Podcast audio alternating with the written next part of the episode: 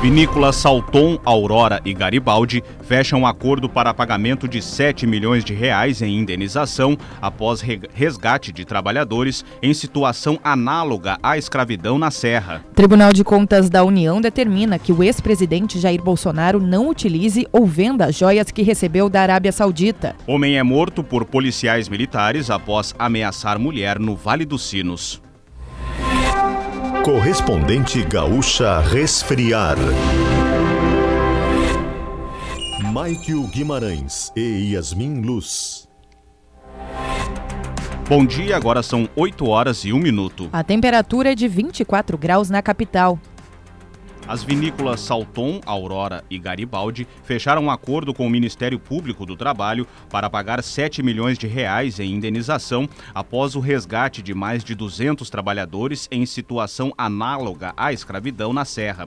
A informação foi divulgada pela Salton em comunicado à imprensa. O valor da indenização será dividido entre as três vinícolas e vai compor o fundo de trabalhadores resgatados, além de ser revertido a entidades, projetos ou outros fundos fundos para a reparação dos danos sociais causados. O Ministério Público do Trabalho fará indicações para a destinação do dinheiro. No acordo com o Ministério Público do Trabalho, as três empresas assumiram 21 obrigações do que fazer e não fazer para aperfeiçoar o processo de tomada de serviços com a fiscalização das condições de trabalho e direitos de trabalhadores próprios e terceirizados. As medidas também visam impedir que casos de trabalho semelhante ao escravo ocorram no futuro. Outro objetivo do documento é o monitoramento de direitos trabalhistas na cadeia de produção. As obrigações pactuadas passam a valer imediatamente. As três vinícolas contratavam os serviços terceirizados da Fênix Serviços Administrativos e Apoio à Gestão de Saúde Limitada, que mantinha trabalhadores em condição degradante em um alojamento em Bento Gonçalves, na Serra.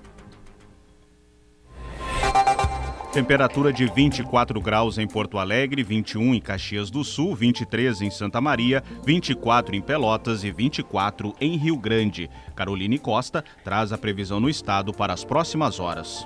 Tempo firme nesta sexta-feira na fronteira oeste, noroeste e região central. A chuva deve aparecer na campanha, serra e litoral sul do estado. Na região metropolitana, o tempo deve ficar firme com máxima na capital de 33 graus. Para o fim de semana, a previsão também é de tempo firme na maioria das regiões e o destaque vai para o calorão. No sábado, pode chover na campanha e sul do estado.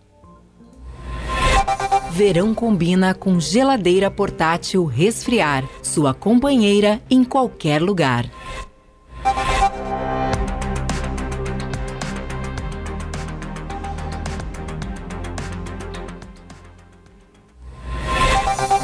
Ainda nesta edição, Capotamento causa pelo menos 5 quilômetros de lentidão na rodovia do Parque rumo à capital. Ataque à igreja na Alemanha deixa oito mortos. A Resfriar é a maior fabricante de geladeiras e climatizadores automotivos do Brasil. Acesse resfriar.com.br e conheça todos os produtos. Trânsito. Atenção para capotamento na BR 448, a rodovia do Parque, no sentido interior capital, quase no acesso à prainha do Paquetá um veículo Renault Logan capotou bem no meio da rodovia e isso provoca uma lentidão que chega a quase 5 quilômetros. O motorista já sente essa retenção a partir da BR-386. Orientação agora: deslocamento para a capital. Menos pior na BR-116, que tem pontos de lentidão em Esteio e em Canoas. Motorista que vem pela 386 faz um caminho menos pior agora se seguir adiante e usar então a 116. Em Porto Alegre, lentidão na Castelo Branco, na entrada da capital, a partir das pontes, em direção à rodoviária. Também tem movimento bastante carregado na Bento Gonçalves, desde a parada 32 de Viamão, só alivia já perto da Antônio de Carvalho. Com o trânsito, Leandro Rodrigues. O Corpo de Bombeiros e Polícia Rodoviária Federal atendem neste momento a um acidente na BR-158 em Cruz Alta. Segundo informações preliminares, um dos veículos envolvidos teria pegado fogo após a colisão, ocasionando uma vítima carbonizada. A pista está obstruída no momento, sem previsão de liberação. Agora em Porto Alegre, 24 graus, 8 horas, 6 minutos. A polícia afirmou nesta sexta-feira que oito pessoas morreram no ataque a tiros em um centro religioso de testemunhas de Jeová em Hamburgo, no norte da Alemanha. O crime foi praticado na noite passada. Um dos mortos é o atirador. Imagens feitas por um vizinho ao centro religioso mostram que um homem se aproxima de uma das janelas do centro e começa a atirar. Depois, ele entra no edifício e mais tiros podem ser ouvidos. Segundo a polícia, não há informações sobre o que motivou o ataque.